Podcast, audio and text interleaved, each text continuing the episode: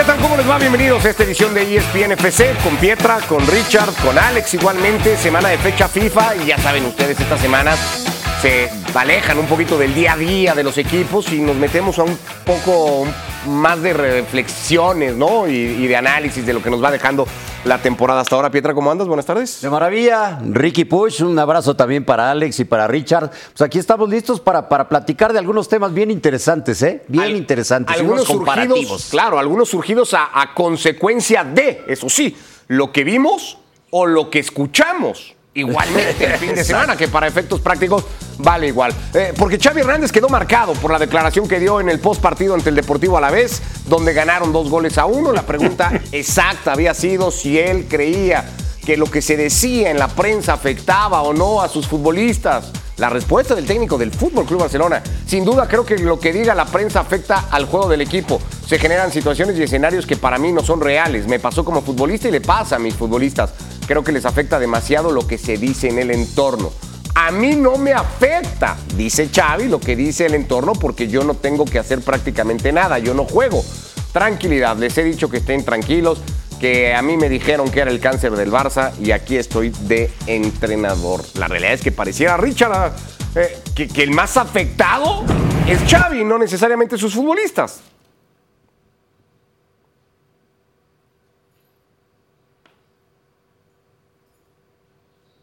Lo dejaste pensando. Eh, ahora vamos eh, con Richard. El tema ya lo veníamos tocando desde ayer, Alex. Insisto, es consecuencia de lo que decidió decir Xavi Hernández eh, que por cierto va a cumplir el lunes que viene dos años al frente del Barça, y, creería que esos dos años ya están acompañados de un montón de, apariciones en conferencia de prensa con frases, declaraciones que nos han dejado mucho, no necesariamente para bien, pero sí mucho que decir de Xavi Hernández. Eh, es que eso del cáncer del Barça, Ricky, se lo dijeron cuando Xavi era futbolista y hace más de 20 años. Imagínate si lo tiene metido aquí en la cabeza eh, Xavi Hernández y... Nunca lo superó. Claro, claro, ya te lo expliqué ayer en Fuera de Juego, al acabar la temporada del año pasado cuando ganan la liga, Xavi y su cuerpo técnico se dedicaron a pasar facturas pendientes con periodistas, incluido servidor, eh, que recibió un mensajito eh, recriminándome que había dicho algo que había dicho en el mes de octubre. Imagínate, y no fui el único porque eh, Gemma Herrero publicó un artículo una periodista española que, está fincada en Barcelona, publicó un artículo en el que explicaba eso, que varios periodistas habían recibido esos mensajitos, esas facturas que Xavi se había llevado eh, guardando durante toda la temporada. Y esto que dice el del cáncer es algo que a él se le dijo en su momento como futbolista. O sea, imagínate la obsesión que tiene Xavi con el entorno y esto no creo que ayude para nada a sus futbolistas, porque si tú ves que tu entrenador está súper pendiente de lo que digan fuera, pues tú inconscientemente al final también acabas eh, poniendo la orejita a ver, a ver lo, que, lo que acaba diciendo la prensa. No, no creo que ayude para nada esta salida de todo de Xavi. Sí, decíamos Richard que aparentemente, o, por el comportamiento a menos que tiene Xavi, el más afectado parece ser él y no necesariamente sus jugadores, ¿no? Afectado y hasta me atrevería a decir, Ricky, eh, se siente perseguido, se siente acosado. Eh, a ver, el primero que tiene que saber manejar el discurso de lo que sucede afuera del club, desde parte de los medios, de parte de la crítica, desde parte de lo que se origina incluso en redes sociales, tiene que ser Xavi, es el que tiene que saber eh, convertirse en alguien impermeabilizante para todo su plantel. Y demuestra que no, si él dice que el entorno periodístico, que lo que se dice, que las críticas crean un mal ambiente en el vestuario, el primer responsable es él, a mí que me perdone, pero el primer responsable es él. Ahora, ah, no tiene por qué sorprendernos porque Xavi a lo largo de, estos dos años dirigiendo al Barcelona nos ha regalado, no para ser un top 10, diría yo, un top 20 hmm. respuestas a los periodistas después de los partidos.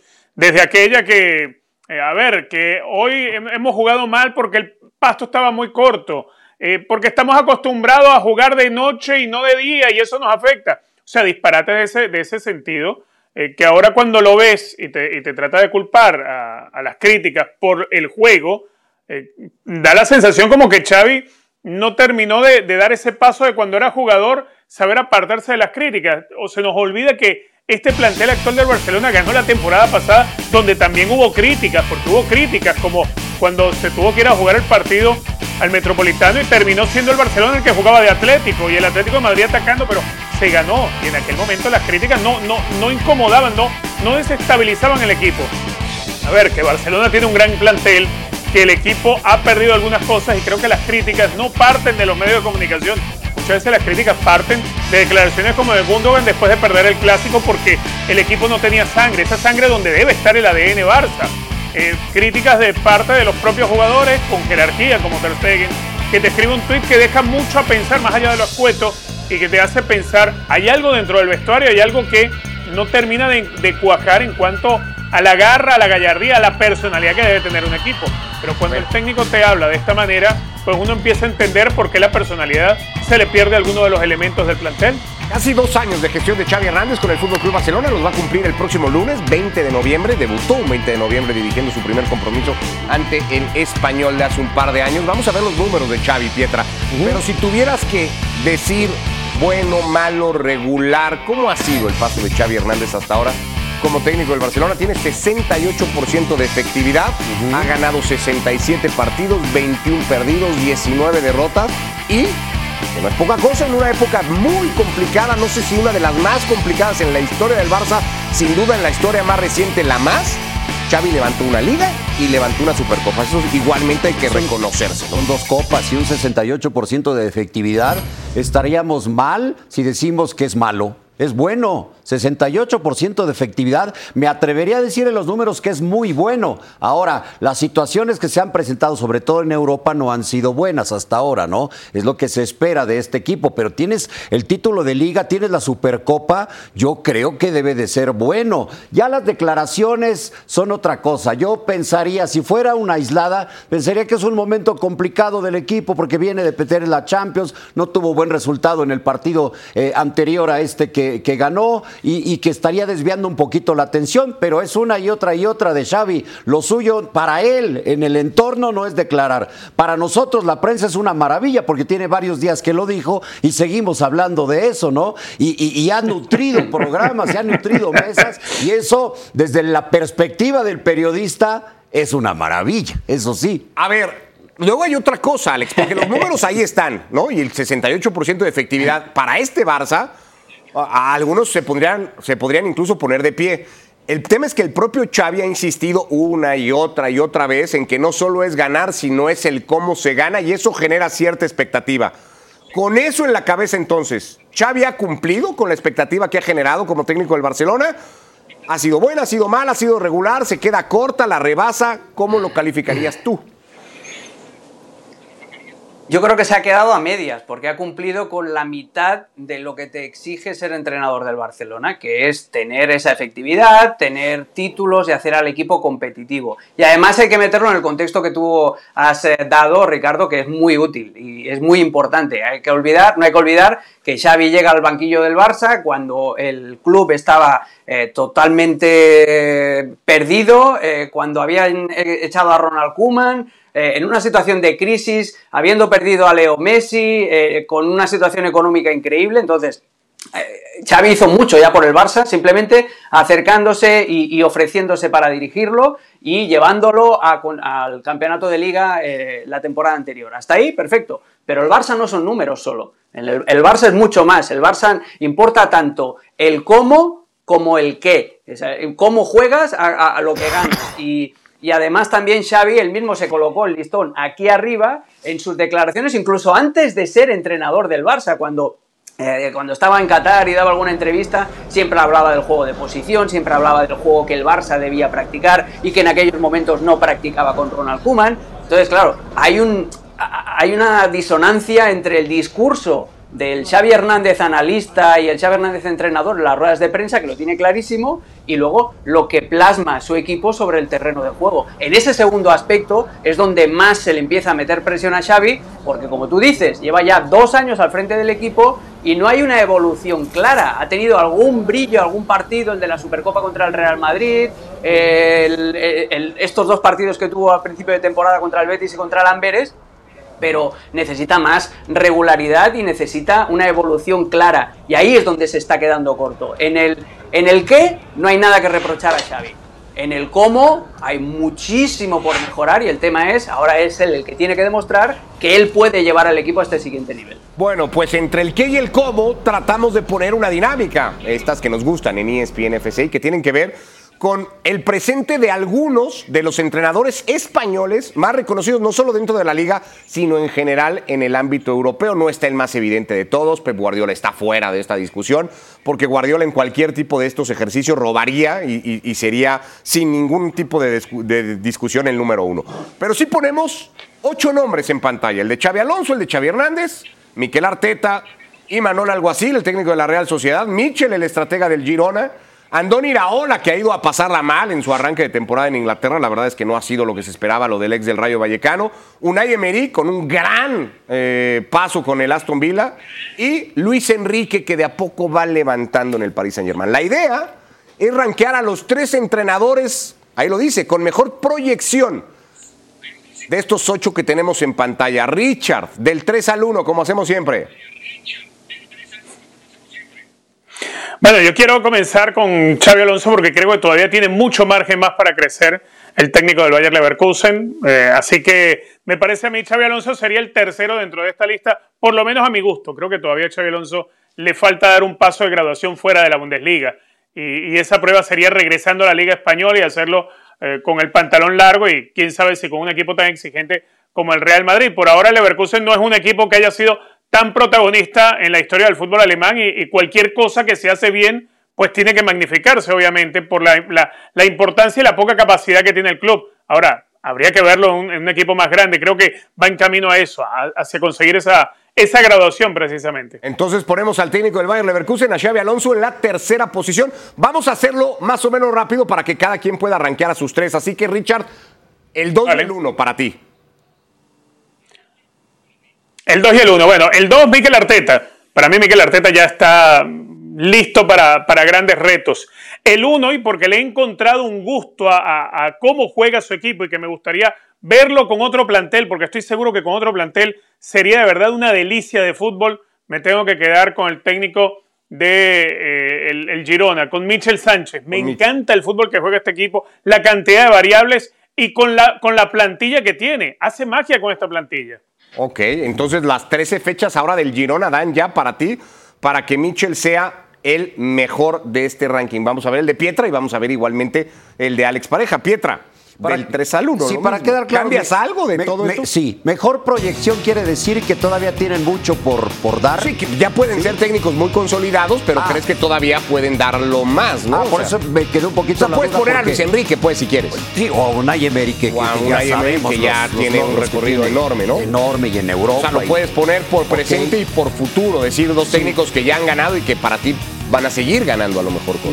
me, voy a ir de todas maneras, digo ya eh, eh, sabiendo eso, me voy a ir con proyección como que tiene todavía mayor margen de crecimiento y yo voy a poner, a mí me gusta mucho cómo dirige Manuel Alguacil. Alguacil como tres. La sociedad así lo voy a poner como tres. Ok. Como tres, al equipo lo hace jugar, es de los equipos que mejor juega en la actualidad en la Liga Española, ahí lo voy a dejar como tres.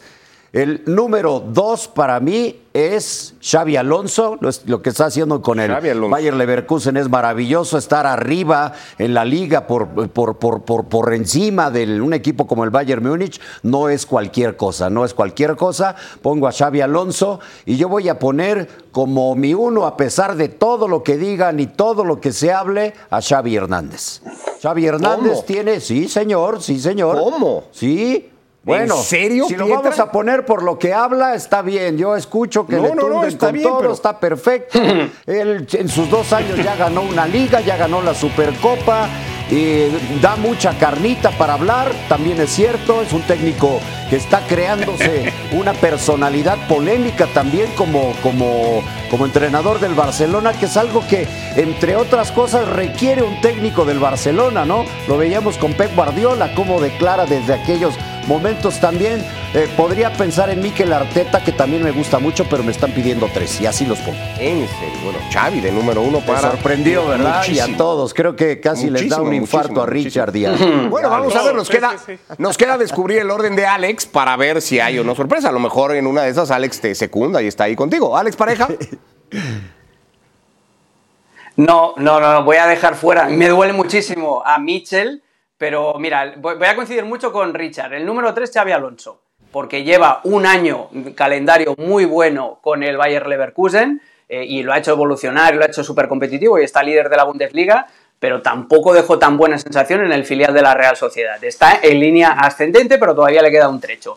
En el número 2, a Mikel Arteta, porque lo que hizo el año pasado con el Arsenal, llevarlo a competir al máximo con el City, ya tiene un premio enorme. Y este año también le está dando continuidad. Y es de los entrenadores, perdón, que son jóvenes, pero que ya los ves con, un dominio de la escena tremendo y, todavía con margen de mejora. Y en el número uno, eh, Imanol Alguacil es un, es, un, pedazo de entrenador. Se lleva eh, cinco temporadas en la Real Sociedad, los ha clasificado cuatro veces de manera consecutiva para Europa, tres a la Europa League y uno a la Liga de Campeones. La Real, como ha dicho Richard, juega de maravilla, juega de cine, alterna diferentes esquemas. El año pasado era un 4-4 en diamante, este año 4-3-3, eh, presión adelantada, o sea, todos los conceptos que Xavi querría aplicar para el Barcelona los tiene Imanol Alguacil y los aplica con una plantilla mucho más limitada.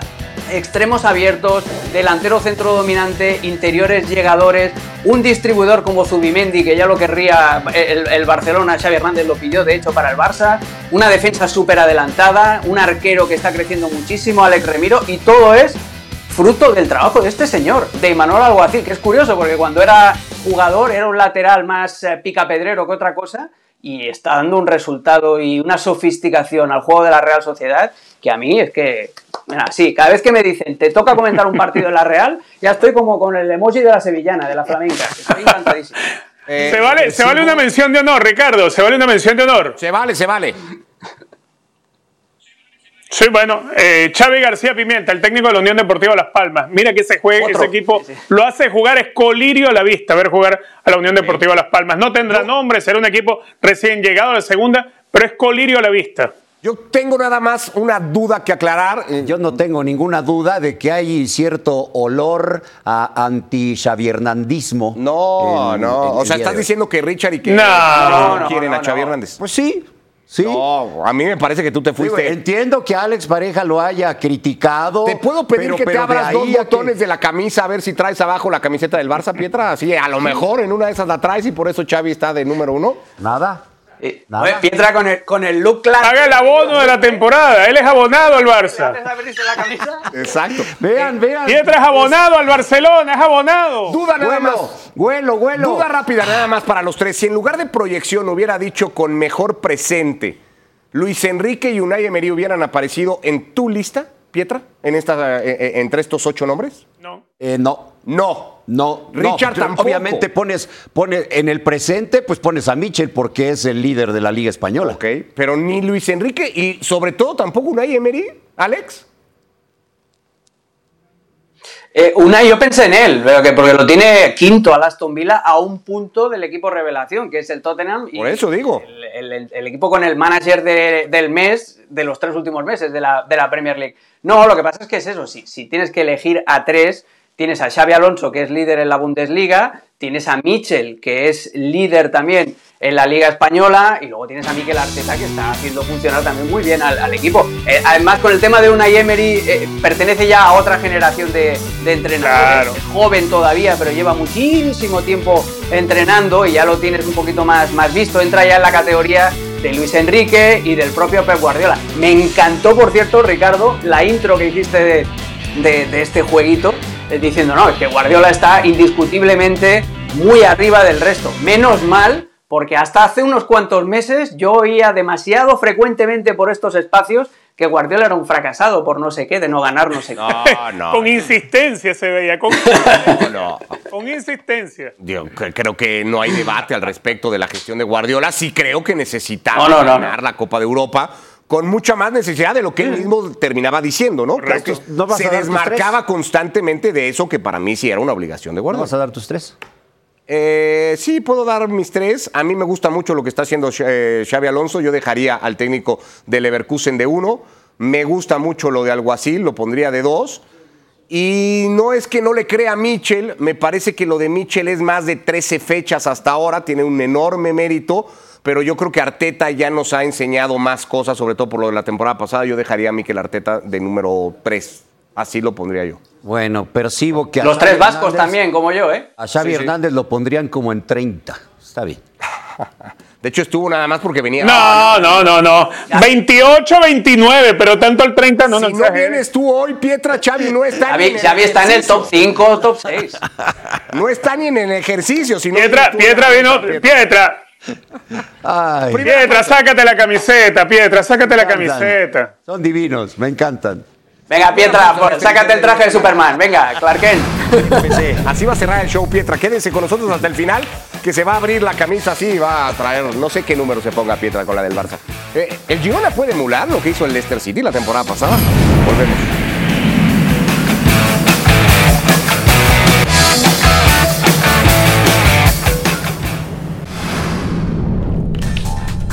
Bueno, volvemos. Ahí es FC. El Girona es líder después de 13 fechas. Ya lo era la jornada pasada, un hecho histórico porque el primer equipo en más de 20 años que no fuera Real Madrid, Barcelona o Atlético que cumplía con una temporada así. De hecho, hasta la temporada pasada, el único antecedente lo tenía la Real Sociedad de San Sebastián hace 22 años en Liga. El Girona ya ha roto ese récord. Está primero en solitario con 34 puntos y se empieza a hablar mucho de si este Girona Pietra va a poder contar la historia que contó ya en la Premier el Leicester City de Claudio Ranieri. Porque con el Leicester City decían se va a caer, se va a caer, se va a caer y, y no se cayó nunca.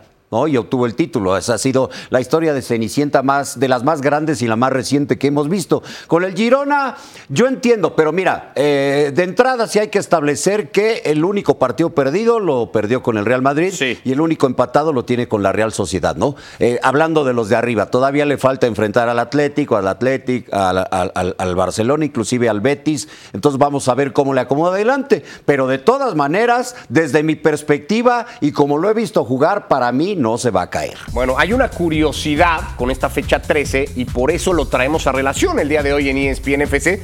Y aquí está justamente el gráfico para verlo. El Leicester City toma el liderato de aquella Premier que termina ganando en la fecha 13 justamente. Hasta la fecha 12 el equipo de Ranieri venía en el tercer lugar.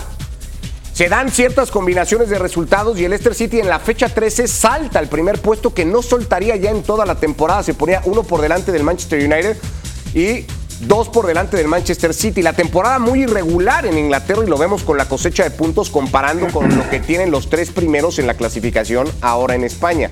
Hay otra cosa parecida, Alex. En 13 fechas de aquella Premier, el Leicester solo había jugado contra el Arsenal.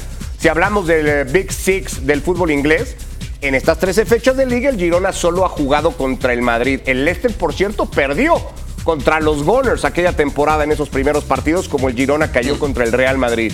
¿Te suena toda esta comparación? ¿La ves más o menos similar? La veo, la veo. Y, son dos estilos totalmente diferentes, porque el Leicester de Ranieri era más contragolpeador que otra cosa, era más defensivo, como no podía esperarse de otra manera con el gran Ranieri, y en cambio el Girona lo que hace es jugar hacia adelante. Eh, a mí me recuerda también un poco al Deportivo de La Coruña, pero no al Deportivo que acabó ganando la liga en el año 2000, que por cierto es el último campeón nuevo que tuvo la Liga Española en el año 2000, el Deportivo, sino el Deportivo del año 94, del que también que fue la sensación, con el del penal, con Bebe, con Donato, con Mauro Silva, con Djukic. Bueno, tenían, un auténtico equipazo y acabaron perdiendo la liga en la última jornada con ese penal que fallaba Djukic, que se lo para González, que era el arquero del, Valencia. Eh, después de perder aquella liga, el Depor siguió creciendo, ganó una Copa del Rey y al final, seis años después, acabó ganando la liga. Yo lo veo parecido a, ese cuento de hadas del Super Depor. Espero, por el bien de mis amigos del Girona, que tenga un, final feliz a la primera, pero es muy difícil que un equipo que nunca ha estado cerca de ganar un campeonato, en la primera vez que se encuentra en esa situación, eh, acabe, acabe consiguiendo el título. Yo es más lógico que suceda lo del Deport, que te quedes un par de veces ahí, ahí a punto y que luego después, cuando ya has crecido, ya te has consolidado como un equipo grande, asaltes el título. Ahora, faltan muchas jornadas, Richard. Vamos a hacer una dinámica al respecto de todo esto, pero la realidad es que van apenas 13 de 38, Richard. Es muy temprano todavía. Sí, es muy temprano. A ver, estamos hablando de poco más de esas 10 primeras jornadas donde uno puede empezar a ver caerse los equipos. La diferencia es que con este Girona no es que no lo ves caer, es que más allá de no ser un equipo profundo de plantilla, porque no lo es en realidad, sin embargo, cuando le han faltado elementos, el equipo no ha fallado. El partido que pierden con el Real Madrid, que lo pierden es un partido donde el equipo de Michel Sánchez sale a tratar de acorralar al Real Madrid, sale a tratar de pasarle por arriba y en base a detalles dentro del partido el Real Madrid logra ponerse en ventaja y ya después sí, el partido cae en lo que estamos acostumbrados con los equipos de Ancelotti, de saber manejar y administrar los resultados y después de terminar sometiendo a los rivales. Pero a mí de este Girona me gusta que cuando no tiene todos sus muñequitos completos en la plantilla, lo logra compensar sin sacrificar juegos, sin sacrificar a lo que juega. La propuesta sigue siendo siempre la misma. Es el máximo goleador de la liga, no se nos olvide, 31 goles ha marcado hasta ahora el Girona, es uno de los equipos menos goleados de la liga. Eh, esto no es casual, esto no es casual, esto es un equipo que viene trabajando bien. Ahora, dentro del fútbol moderno, eh, yo creo que cada vez pesa menos aquello de, no haber estado cerca de ganar un título, aquella, aquella historia que bien nos cuenta Alex del Deportivo La Coruña, o lo que le sucedió a la Unión Deportiva Las Palmas cuando fue en los 70, dos veces subcampeón y después terminó yendo al descenso. A mí este equipo, no sé, pero se me parece, y si vamos a lo vintage, ¿no? Se me parece mucho a esa última Real Sociedad de San Sebastián campeona de liga en los tiempos de Arconada. Mm. A, ese, a, esa, a ese equipo se me asemeja a este. Por, a ver, porque no renuncia a la propuesta futbolística, porque no es un equipo amplio de plantilla y porque creo, creo que el Girona está para llegar lejos. Yo ahí estoy de acuerdo con, con Pietra. Ojalá salga campeón el Girona. Yo estoy aburrido de ver Barcelona, Real Madrid, Atlético. Bueno, vamos a hacer esta dinámica para ver qué tan factible lo vemos. Hay cuatro categorías. Plantel, técnico, rivales y presión, entorno, nerviosismo eh, novatez, lo que le queramos poner, ¿no? A un equipo que no está acostumbrado, el mareo siempre que causa, ¿no? De repente verte ahí cuando ya va a acabar un torneo y que te des cuenta que estás arriba del Madrid o del Barça, por ejemplo. Eh, buscamos mayoría de votos, Pietra, para pensar si por plantel el Girona va a ser campeón, ¿verdadero o falso? Ok, Ay, es que tiene algunos veteranos en los que te puedes apoyar, Blin, no sé, Borja García, Stuani, que, luego entra en la banca, pero por plantel podríamos pensar en relación a los otros que, que realmente no. Ahí tiene más que ver otra cosa, sí. Falso, el voto de Pietra por plantel no le va a alcanzar, Richard, por plantel. Yo creo que esa es de verdad la, la gran dificultad que tiene el Girona. Todavía no le ha fallado, pero en algún momento no te va a alcanzar el plantel. Alex. Eh, también es complicado y, hay que esperar que no se le lesione ningún muñeco importante, que no se le lesione Sigankov, que no se le lesione Sabiño, que no se le lesione Dobkits o que no se le lesione ninguno de los que la están rompiendo en el centro del campo, Alex García o Ángel Herrera. Por plantel, no, hay otros equipos que tienen mejor plantilla, el Atlético de Madrid, el Barça, el Real Madrid, el Girona está muy lejos de esos, claro. Por técnico, Alex, por lo que hace y propone Mitchell, el Girona va a ser campeón o podría ser campeón por su técnico?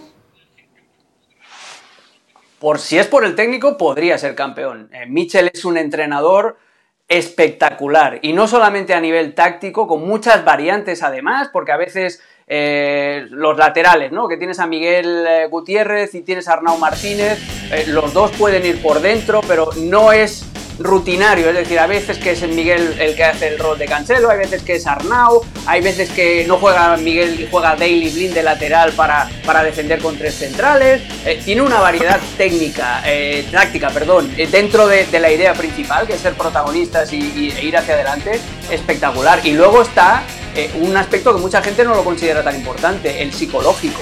Michel es un entrenador con una sensibilidad humana especial, que llega muchísimo a sus jugadores, que tiene una conexión especial también con la grada, ha aprendido catalán sin necesitarlo y, se expresa en las ruedas de prensa con ellos.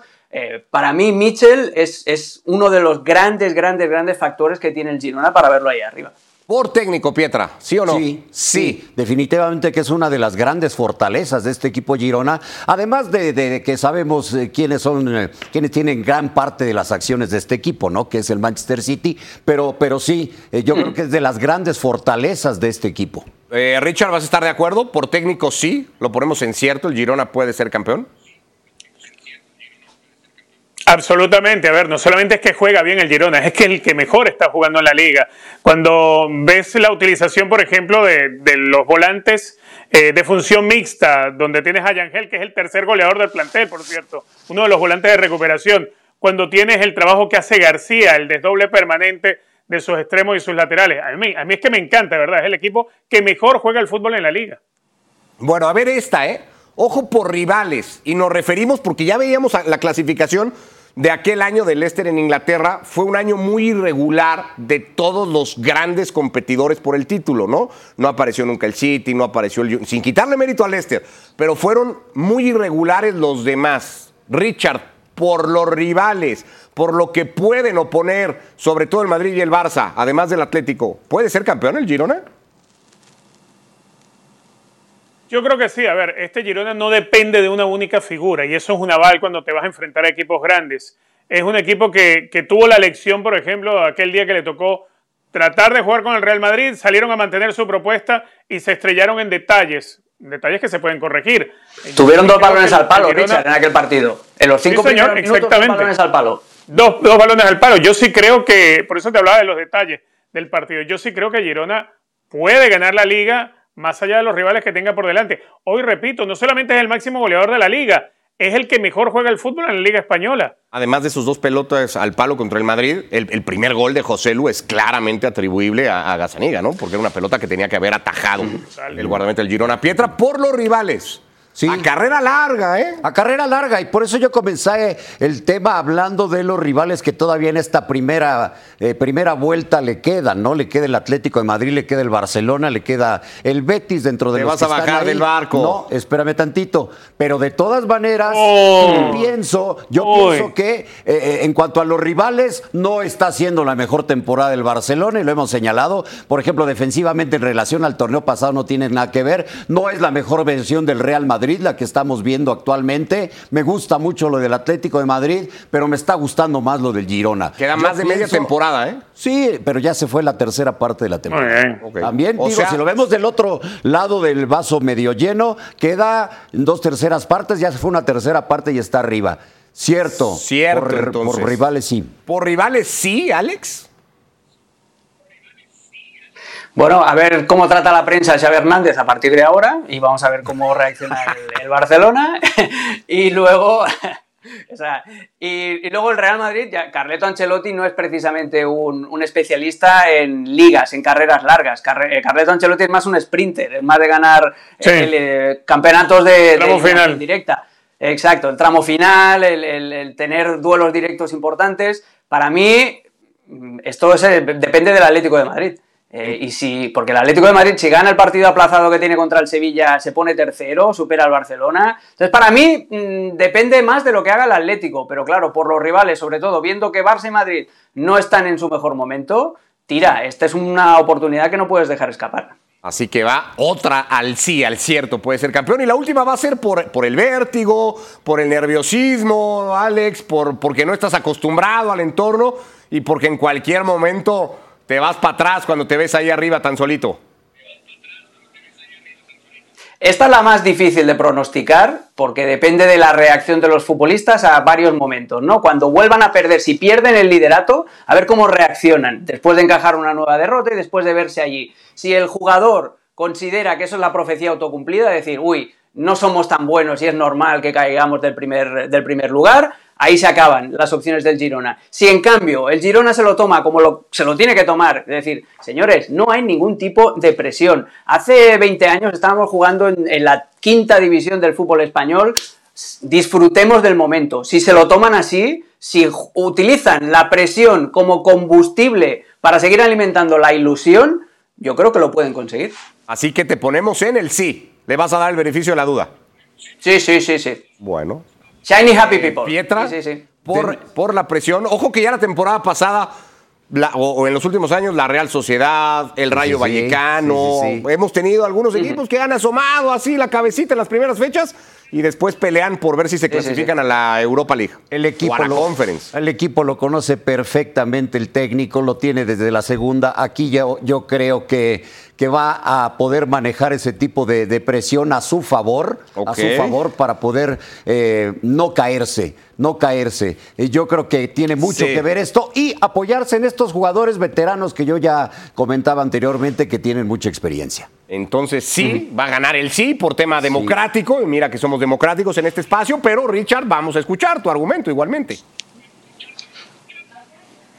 Sí, a ver, yo soy de los que piensan que aquello de que te ganaban con la camiseta o aquello que te vaya a pesar un- una liga o un rival en momentos clave, eso pertenece a- al futbolista del pasado. Hoy en día el futbolista está tan preparado, está tan mentalizado, ha crecido tanto eh, emocionalmente el futbolista que difícilmente eso hoy en día puede ser un factor que, que determine la caída de un equipo. Yo creo que Girona no se va a ver afectado por eso. Bueno, pues para sorpresa mía al menos, tres de las cuatro categorías y por unanimidad han ido a dar al cierto. El Girona puede ser campeón, hay una fiebre, una euforia y un hambre igualmente, creería, de alternancia en el fútbol que alimenta ahora el equipo de Mitchell que está Sí, el líder. sobre todo eso. Campeonato, sí, la necesidad de la famosa alternancia, ¿no? Hacemos pausa y venimos, nos metemos a fecha FIFA, que al final es en lo que estamos, semana de fecha FIFA. México va a jugar el viernes en Tegucigalpa ante Honduras y hablamos de el presente del equipo de Jaime Lozano.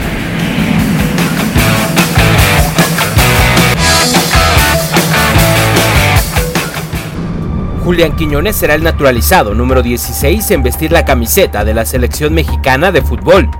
Este tipo de jugadores han estado presentes en el Tri desde hace muchos años, y un común denominador en todos ellos es que tuvieron que enfrentar el rechazo de gran parte de la afición mexicana por llegar al tricolor sin haber nacido en México. Estos clásicos señalamientos no pasan exentos para los naturalizados, y en ocasiones llegan a convertir en un infierno el sueño de vestir la camiseta verde. La familia en ese momento eh, son los que más terminan sufriendo, ¿no? Porque uno trata de no hacerle mucho caso a esas situaciones o a lo que dicen eh, o a lo que escuchamos o a lo que leemos. Eh, porque yo en mi caso de los 17 años convivo con ese mundo, ¿no? Y, y entiendo y sé cómo es.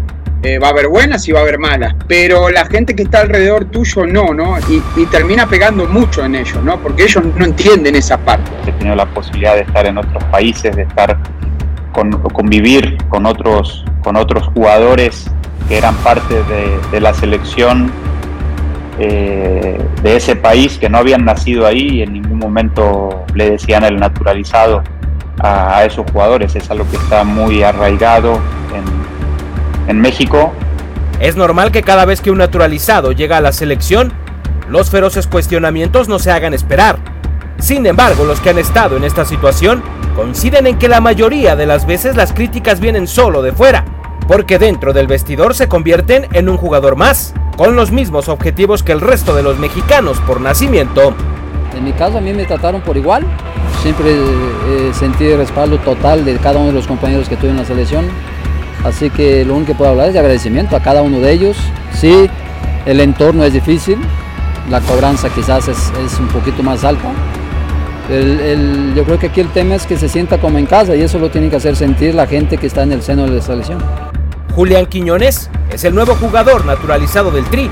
El delantero del América sabe que vivirá un juicio muy duro ante la opinión pública, pero también sabe que nada lo debe detener ahora que cumplió el sueño de jugar con México. Todo el mundo es libre de expresar lo, que siente, lo que, lo que quiere, ¿no? Y yo respeto mucho eso, ¿no? Así como hay gente que critica eso, hay gente que también eh, me quiere en la selección. Y por otra parte, la verdad yo, yo elegí a México porque quiero darle a México todo lo que ellos me, me han dado en este momento a mí. Eh, quiero, quiero agradecerle y qué más manera de estar en la selección y aportarle con, con goles y buenas actuaciones a, este país que tanto me ha dado. No es sencillo que un naturalizado que llega a selección tenga aceptación absoluta y solo con buenos resultados en la cancha podrá ganarse un lugar en el corazón de los mexicanos, algo que muy pocos han logrado. Bueno, pues es el tema, recurrente tema en selección nacional, los naturalizados que han estado con la selección nacional. Julián Quiñones se va a sumar a esa lista. El más reciente, Rogelio Funes Mori, 17 partidos, incluso una Copa del Mundo como hicieran Guillermo Franco, Antonio Nael Sonciña o Gabriel Caballero. Bueno, pues ya está Julián Quiñones convocado en selección y disponible para el viernes. Julián Quiñones, que ya entrenó con selección sin ser ni siquiera naturalizado, pues ahora que ya tiene los papeles, uno diría, va a jugar casi seguro, Pietra. ¿Va a jugar en Tegucigalpa? ¿Por qué te ríes? Entrenó sin papeles. Sí, sí, sí, está bien. Pero o sea, por poco nos cae la FIFA por cachirules. No, es que ¿No? pero, no, bueno, por favor. ¿Pero qué, ¿Pero qué tiene que ver eso? No, Ricardo pues te volviste loco. Con selección nacional, yo mira que yo soy pro Quiñones en selección, ¿eh? Pero, ah. pero llevarlos sin papeles, porque me pareció increíble. Te, vi tan severo que dije que. No, no, no, es que me pareció Lo que dice Guille Franco en gran parte tiene razón. Tenemos aquí en México muy arraigado eso de el naturalizado, como si en Alemania dijeran el naturalizado Klose es el mayor anotador en la historia de las Copas del Mundo. Yo te digo que Klose, por ejemplo, en su casa se habla polaco. ¿No? Y sus hijos aprendieron el, alemán ya, ya, en la escuela. Entonces dices, caramba, aquí tenemos muy arraigado eso. Ahora, la que, pregunta que me haces después de reírme, que si va a jugar, de arranque yo creo que no. No. Me parece que no, porque sería cambiar el esquema. ¿No ves al Jimmy modificando su esquema? yo no lo veo, no lo veo. Yo veo jugando a Santi o igual a Raúl más que a Santi de centro delantero para Jimmy. Yo preferiría a Santi. Y con Chucky Lozano y con Antuna. Este es el rendimiento que ha tenido Quiñones en cada uno de sus equipos en Liga MX, llegado a Venados de Mérida, pasó por Lobos, Tigres, Atlas y ahora América y más o menos su promedio goleador. La última referencia de México tiene una calificación altísima porque es el partido contra Alemania, creería Alex, pero ¿ves argumentos para que Lozano tácticamente tenga que modificar por un futbolista, en este caso por Quiñones? A ver, no por un futbolista, pero sí que el hecho de tener a Quiñones en el banco te da más opciones para modificar ese sistema si lo necesitas. Y además, Quiñones es un tipo eh, espectacular, muy útil para el técnico porque te puede jugar de delantero, puede ser el segundo punta, vaya la, dupla que hizo con Julio Furch, por ejemplo, ¿no? Lo puedes tirar a una de las, a una banda izquierda, banda derecha, o sea, la versatilidad que te da Quiñones le ofrece al Jimmy Lozano una oportunidad más, un abanico mucho más grande si quiere cambiar el esquema. Y si no lo quiere cambiar, también te puede encajar en tres posiciones diferentes. Richard, ¿qué opinas de todo esto? ¿Debe o no jugar Quiñones? ¿Dónde lo pondrías de inicio, de cambio? ¿Qué harías con el futbolista de América? No, entraría, entraría de suplente, entraría de suplente en el partido en, en Tegucigalpa. Además que por lo bien que explica esa capacidad para jugar de extremo por derecha, por izquierda, de incluso no, no serle eh, apático a la posición de media punta. Yo creo que con Quiñones, aparte de tener una solución que te pueda venir de revulsivo, también vas a fomentar competencia. Porque hay partidos que tú puedes venir con muy buen ritmo de Europa, por ejemplo, y le ha pasado a Santi Jiménez y le ha pasado al Chucky. Puedes venir con muy buen ritmo de Europa, pero con la selección no, no se te da bien un partido y por eso es bueno también fomentar competencia interna. Creo que eso es sano. Me parece un acierto totalmente. Desde el punto de vista que lo quieras ver, es un acierto tenerlo. Bueno, pues México juega el viernes y hablaremos mucho más de eso ya con reportes desde territorio hondureño. El martes es la vuelta en la cancha del Estadio Azteca. También se juega la eliminatoria en Conmebol, la quinta y sexta fecha y hay una Argentina-Uruguay por delante. Con eso volvemos ahí, es FC.